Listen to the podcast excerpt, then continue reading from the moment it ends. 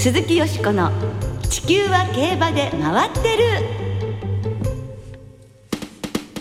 皆様こんばんは鈴木よしこです。お元気でいらっしゃいますか？私は元気です。地球は競馬で回ってる。この番組では週末の重賞レースの展望や競馬界のさまざまな情報をたっぷりお届けしてまいります。最後までよろしくお付き合いください。今日ご一緒してくださるのは大関俊アナウンサーです。はいこんばんは大関です。よろしくお願いします。よろしくお願いいたします。10月も最後の放送となってしまいましたよ。今週末には秋の天皇賞が行われますね。豪華なメンバーですよね。そうですね。毎年豪華だなとは思うんですけれど、ね、今年の場合はその3歳世代の強い馬が出てきてくれたっていうのが大きいのかなというところで、はい、そうですね。そういうところにその駒でも強い馬がいるということで、うん。はい、見どころがいっぱいある秋の天皇賞になるんじゃないかなと思いますけれどもね。ね。3歳馬4歳馬。4歳馬はねもう無敗の三冠馬だとコントレールですし G15 勝のグランアレグリアが5歳世代と、ね、それだけでもワクワクしちゃいますもんね、えー、その秋の天皇賞の実況担当されるのが尾関さんです。ありがとうございます。初めて？天皇賞は初めてですね。どうですか？天皇賞となるとやはりちょっと架空というものが感じ違いますか？そうなんですよね。やっぱりドキドキはしますよね、うん、あと三冠馬が走るレースを実況するのってもしかしたら初めてかもしれないそうですか。コントレールがね、ええ、出てきてくれるおかげでそれが、え実現するということになって、えー、まあ、これだけいいメンバーですからもちろん緊張はすると思うんですけど自分がレースの流れにうまく乗れるような実況がしたいなと、うん、スタートからいい流れに乗っていければなとは思いますけれどもね。噛み締めて実況したいと思いますね、うん、期待してますよ。ありがとうございます。そして来週は海外アメリカでブリーダーズカップが今年は西海岸のデルマー競馬場で行われて7頭の日本馬が出走を予定していますね。今年はいっぱい出てくれるんですね。そうですよ。ブリーダーズカップは JRA による勝ち馬投票権の発売が行われます。発売されるのはフィリーベアターフマイルターフの3つのレースです。はい。そして楽しみはそれだけではなくてまだたくさんあるんですよ。この後は来月に金沢競馬場で行われるダート競馬の祭典 JBC を展望いたします。どうぞお楽しみに。鈴木よしこの地球は競馬で回ってる。この番組は JRA 日本中央競馬会の提供でお送りします。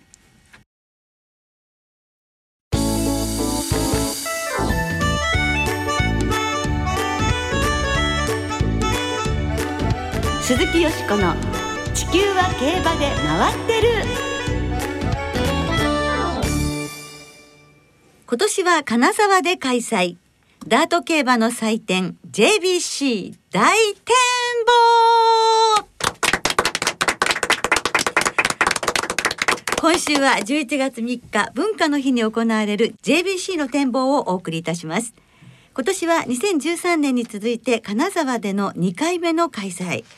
昨年新設された JBC2 歳優秀は引き続き門別競馬場で行われます。金沢門別2つの競馬場ともに新型コロナウイルス感染拡大防止の観点から事前の抽選で当選された方だけが入場いただけます。ご注意ください。はい。ではゲストをご紹介いたしましょう。先週に続きましてスタジオにお越しいただきました競馬アナリストの斉藤治さんです。こんばんは。こんばんは。よろしくお願いします。今週もよろしくお願いいたしますでは早速 JBC4 つのレースを展望していきましょう。なお枠順は明日土曜日の10月30日に発表となります。そうなんですね。まだメンバーが確定したわけではありませんが出走馬全体のレベルを斉藤さんはどうご覧になってらっしゃいますか？はい。まあかなりあの最近は地方馬も頑張ってきていて例えば前回金沢開催だった2013年はまあ3競争すべてこう人気でも中央馬が上位を占めてますし結果的にも馬券圏内は全部中央馬でちょっとなかなか地方馬は歯が立たないっていう状況だったんですけど、ええ、今年は人気的にもあの結果でも地方が上位期待できるのかなという感じですよね。うん、はい、はい、ではレースが行われる順番にお話しいただきましょう。JBC 競争最初に発送を迎えるのは牝馬による JBC レディースクラシックです。今年は例年の1800メートルより300メートル短い1500メートル戦となります。金沢の8レースで午後2時15分の発送予定となっています。斉藤さんはどの馬に注目していらっしゃいますか？はいやっぱりサルサディオーネですよね、はい、ダートグレード4勝っていうのは、うん、あの今年のメンバーですと圧倒的ですし、はい、まあ、マルシュロレーヌが抜けてしまったメンバーですから、えー、しかも前あの前走が男馬相手の日本テレビ杯を逃げ切ったということですからね、ただはいはい、ただ、中央時代も合わせて右回りが10戦して3着以内が1回もないっていうのがねそこがちょっとサルサディオネにはポイントになりそうですし、はい、1500m ですんなり逃げられるかどうかっていうのがポイントになりそうですね。はい、ね、はい、僕はあのあのレディスプレリュードで2着に負けたんですけどテオレーマーに注目したいですね、はい、前が忙しくなった時に展開が向くかなという前回のレディスプレリュードはちょっとあのスローペースになって逃げ先行有利最後追い込んだんであのメンバー中最速の上がりで追い込んだんですけど届かなかったっていうところを考えると前が速くなればテオレーマーに向くのかなという感じで見ています。はいそれからあとはねマドラスチェックですね、ええ、昨年惜しくも頭差2着だったんですけど、え、まあ、このまま前にも行けるし控えることもできるので、うん、控えて好意からならという感じで僕はこのテオレーママドラスチェックというところが中心になるのかなという感じで見ています。はい、地方馬はいかがですか？地方馬ではね、僕はサルサディオーネではなくて、ダノンレジーナですね。昨年、はい、えーと、地方馬最先着の4着だったんですけどしかもこの距離的に1400から1600メートルまでの距離で19戦15勝っていう距離はバッチリ。そうですね、はい、一応その昨年の実績もあるのでダノンレジーナですね。はい、でサルサディオーネはね、男馬に勝ったのは本当に立派だし強いんですけど、ね、ちょっと右回りの実績から、えー、前哨戦もやっぱりレディスプレリュードを使わなかったっていう点で僕はちょっと無印。無印。はいここ勝てばね、あの年度代表地方の年度代表馬をカジノフォンテンと争うっていうところに行くと思うんですけど、はい、ハテナマーク。ハテナマーク。はい。なんかあのまだね枠順が決まってないので買い方とか難しいと思うんですけれども、はい、あのおっしゃれる範囲で教えていただけますか？まあテオレーママドラスチェック、ええ、ダノンレジーナを本命対五黒三角でどういう順番にするかですね。はいうんはい、あとレディスプレリュード勝ったレーヌブランシュは今回はちょっと距離1500がどうなのかなというところで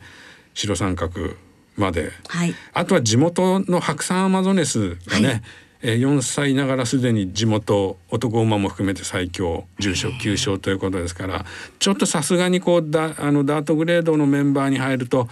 互角の勝負まではどうかと思うんですがどのぐらいやれるかっていうのは草アマゾネスは期待してみたいところですね、はい、期待の印ということですね、はい、はい、まずは JBC レディースクラシックの点をお送りしてまいりました。はい。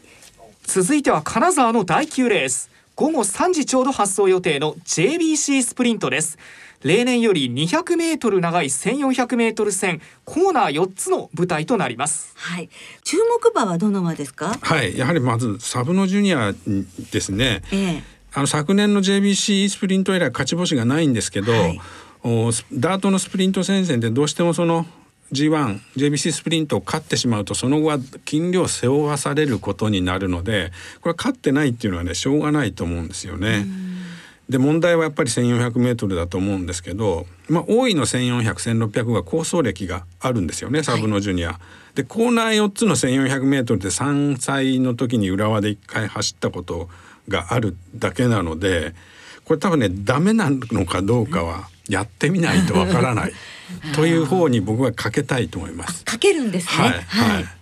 あの1200ではなくても、えええー、サブのジュニアの末足が生かされる生きるような流れになれば追い込んで小回りでも追い込んでくる場面は僕は可能性としてはあると思います。他にはあとはやっぱりサクセスエナジーですよね。僕はあの東京杯で印下の方で東京杯で負けて人気を落として金沢で狙おうと思ってたんですけど、えー、なんと 1,200m のワンターンでも勝ってしまったというねさすがですよね。ただ作成性エナジーはちょっと揉まれると厳しいっていうところがあるので、真ん中より外枠が欲しいかなという感じがしますね。特に金沢は今内を開けて走るコースでちょっと内が重くなってるので、当然他に逃げる馬はいるのでサクセスエナジーを控えてっていうことになると、内でこう包まれると包まれて砂をかぶるとちょっとサクセスエナジーには厳しい展開になる可能性もありますよね。はいあと僕注目したいのがレッドルゼルなんですよね、えーはい、東京杯では一番枠でスタートダッシュがつかなくて後方から外に持ち出して3着まで追い込んだっていうレース売りは非常に見どころがあって、まあ、そのレースぶりならコーナー4つでも僕はこなせるのかなという能力的には僕レッドルゼルが一番という可能性ですね。そうですか。はい。そうするとレッドルゼル、レッドルゼルとサブのジュニアとサクセスエナジーで、うん、それで本命対抗黒三角をどういうふうに組もうかっていうのは枠順もっていうあと龍の雪菜がこう 1,200m で8,000連続連帯という記録なんですけど、はい、まあ、これもね1,400はやってみないとわからないので、うん、印はつけます。はい、柴田義富さんにも、そうですね、はい、頑張ってほしいですよね。はい、はい。こちらも中央地方本当に楽しみな馬が揃っています。JBC スプリントの展望をお送りしてまいりました。そして3レース目の舞台は北海道門別競馬場に移ります。午後3時40分発送予定の門別の第5レース。2歳馬による 1800m 戦。これが JBC2 歳優春です。はい。これ北海道2歳優春をグレードで G3 というのを引き継いで一着賞金も一昨年から500万円上がっただけなんですけど JBC っていうタイトルがついただけでもう本当に北海道の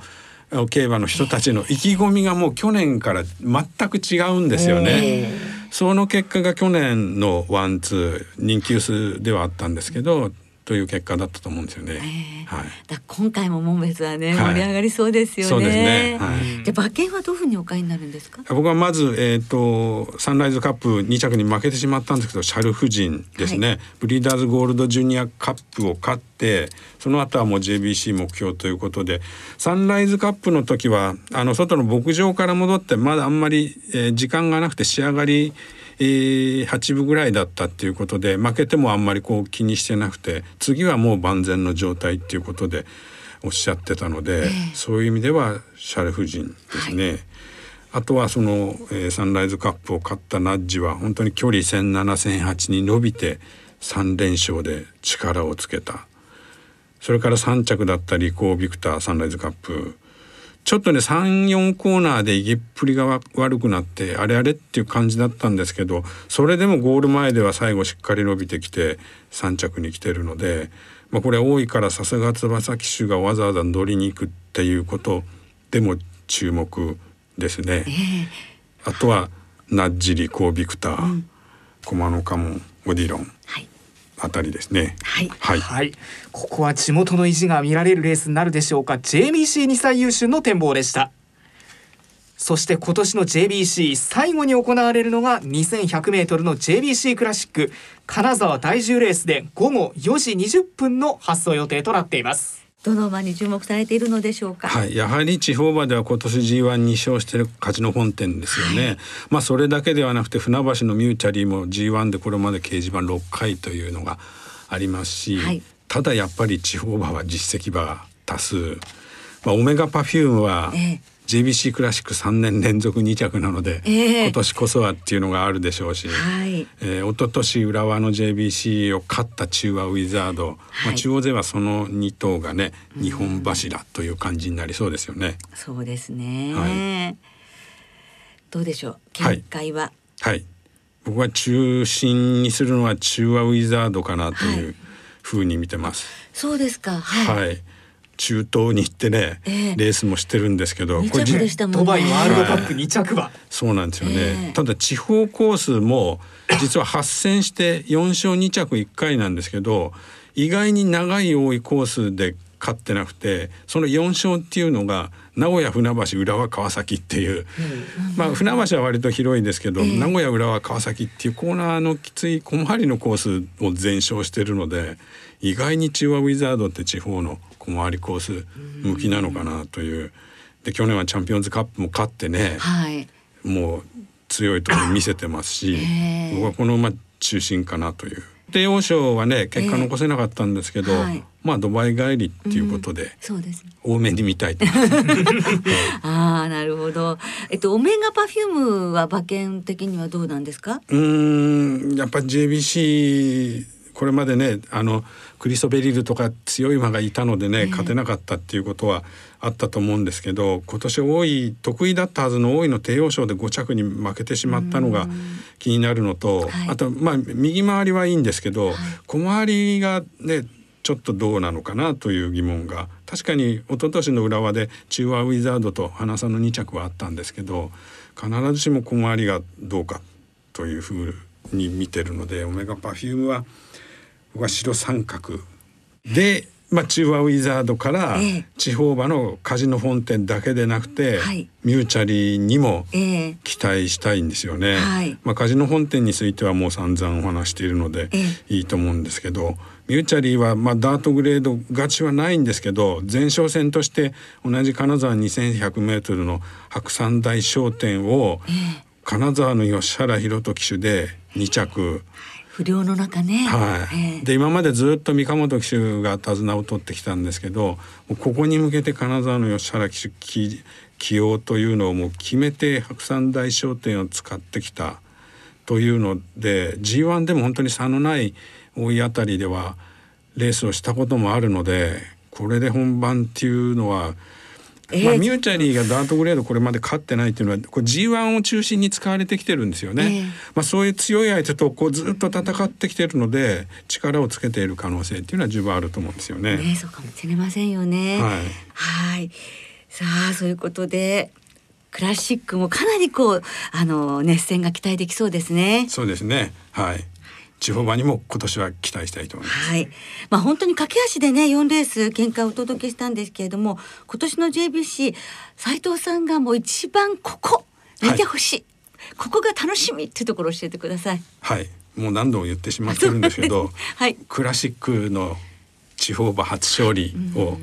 カジノ本店かミューチャリーかに、はいえー、期待したいと思います。えー、あとはやっぱり今までこう、まあ、JBC の2歳優秀は別にして、えー、3競争のうち2つ勝一緒に勝ったっていうことがないのでそういう可能性も今年は金沢で地方馬2勝以上っていう地方馬の可能性もあるかなというメンバーだと思います。はい。レースが4つたくさんありますからぜひ皆様お楽しみいただければと思います。JBC4 競争の勝ち馬投票券は JRA のインターネット投票システム即パッド A パッドでも発売されます。詳しくは JRA 地方競馬全国協会のホームページでご確認ください。はい。そして、えー、今日お話しいただきました斉藤治さんのお話を、はい、ぜひ参考にして、はい、皆さん素晴らしい JBC デーをお迎えいただきたいと思いますね。はい、はい、あの本当に2週週間にわたり斉藤さんどうもありがとうございました。ありがとうございました。以上11月3日文化の日に行われる JBC4 競争を競馬アナリストの斉藤治さんに展望していただきました。鈴木よしこの地球は競馬で回ってるここからは週末に行われる重賞を展望していきましょう。その前に先週予想した菊花賞。はい。よしこさん勝った本命タイトルホルダーを軸に相手ごと生まれんで的中でした。もうね2着から5着まで。そうなんですよ。当たっちゃって。でもこんなにうまくいくなんて本当に嬉しくてやっぱりダイナカールから競馬始めた人間としてはこの一族からその5世代にわたってね代々 G1 ホースが出たっていうことでもう本当にね胸が熱くなりましたね、はい、で追っかけはねやっぱこうたまにこういいことがあるしあの昔よく伊崎修五郎さんが信じるものは足を救われるって あの色紙に書いてらしたんですけれども今回はね信じるものは心を救われるそういう結果でしたわね。うまい！はいありがとうございました。今週は土曜日に東京で2歳の重賞アルテミスステークス阪神でスワンステークス、はい、日曜日には東京で秋の天皇賞が行われます、はい、まずは日曜日の大一番秋の天皇賞の展望です、はい金曜日正午の段階で東京競馬場天候は晴れ芝ダートとも量です、はい、10時の段階でクッション値8.9標準ですね、うん、8時半の時点の含水率4コーナー12.5%ゴール前13.6%となっています、えー、日曜日は東京曇りの予報ちょっとはっきりしないお天気になりそうというところであります。でも両馬場ですよね多分。そうですね、ね、それはもうぜひ期待したいところですよね。今年も本当にいいメンバーですが、えー、よしこさんいかがですか？本当ですね私はやはり、牝馬5枠9番グランアレグリアですねあの1200メートルスプリンターズステークスそしてマイルの重賞 G1 ね4つ勝って今 G15 勝ですけれどももしこの2000メートルの G1 も勝つとすると天皇賞秋が2000メートルになってからあの初めてということになりますねこの3階級 G1 制覇にスピードで勝負したいという藤沢先生の夢だそうですけれどもうそう聞いたら応援しないわけにはいきません。はい。はいグランレグリア本命で同じ年のなぜか G1 に手が届かないカレンブーケドール、えー、そっちが、えー、相手。そしてコントレイルとエフフォーリアというやはりこの人気のところに3点マレンで流したいと思います、はい、大関さんは？私も9番グランアレグリアがやはりレースの中心になるんじゃないかなと思うんですね。そんなに逃げる馬がいないので決めて比べになったらこのマイルのあの爆発力っていうんですか、えー、あれが生きるのかなと。で穴だったら隣にいる10番カイザーミノル横山典弘騎手、ね、進言してこの距離っていうことになったらしいですね。ですね。まああの G1 に親子3人出てこられたら一応私買うことにこの3頭で 抑えたいと思ってるんですけれどもね。実際にワンツースリーがあったこともありましたからね。今年の夏でしたか。ね、でもグランアレグリアは本当にあの2000メートル大阪杯でチャレンジしましたけどね道悪に泣きましたからね良馬場でっていうとこ見たいですよね。そうですね。ねまずは天皇賞の展望をお送りしてまいりました。はい。続いてはその前の日阪神競馬場で行われるマイルチャンピオンシップにつながってくるスワンステークスの展望もお送りしていきましょう、はい、1着馬にマイルチャンピオンシップへの優先出走権が与えられます今年もいいメンバーになりましたが、うん、よしこさん、ここはいかがでしょう？はい、ここもね、あの5歳牝馬にしました。ダノンファンタジー、ものすごく調教ね、輝いて見えたので。はい、大関さんは？今年の3歳馬は強いんじゃないかなというところで、3番のルークズネスト、グレナディアガーズに勝ったファルコンステークス、はい、新山記念ピクシーナイトの2着だったら狙ってみたいなと思いますね。ではリスターの皆さんからいっぱいいただいた予想もご紹介しましょう。お願いします。まず王様やプレンさん天皇賞はずっと追いかけ続けているカレン・ブーケドールが本命です。これまでの経験が生きると信じています、うん、小太郎さん天皇賞は最近の重賞で好調な4番人気の馬から、はい、これ秋華賞赤い鳥の娘、うん、菊花賞タイトルホルダー、はい、どっちも4番人気だったという、えー、天皇賞の4番人気ってもしやもしや？ケドールかな、はい、そして馬番の1114に11番人気と14番人気の馬を絡めて買いたいと思います。4番人気どの馬になるんでしょうね天皇賞といただいてます。平成生まれの薮くんさん。今週11月1日で惜しくも解散してしまう V6 からの贈り物と信じて V6 馬券を買います。どういうの？V6 6回勝ってるってことですね。ああ6勝ってことね。そうです、はいはい、天皇賞には6勝している馬が3頭いるんですが中でも You Can Smile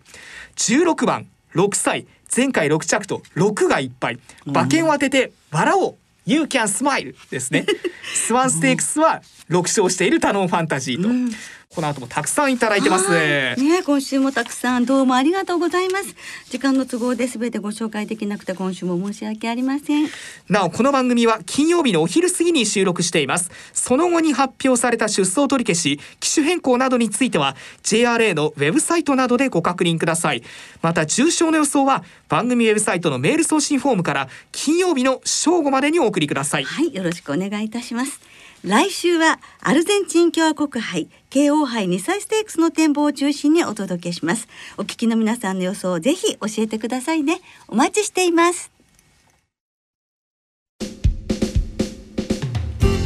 今日もそろそろお別れの時間となりました。今週末は東京阪神そして開催の最終週を迎える新潟。3つの競馬場でレースが行われます。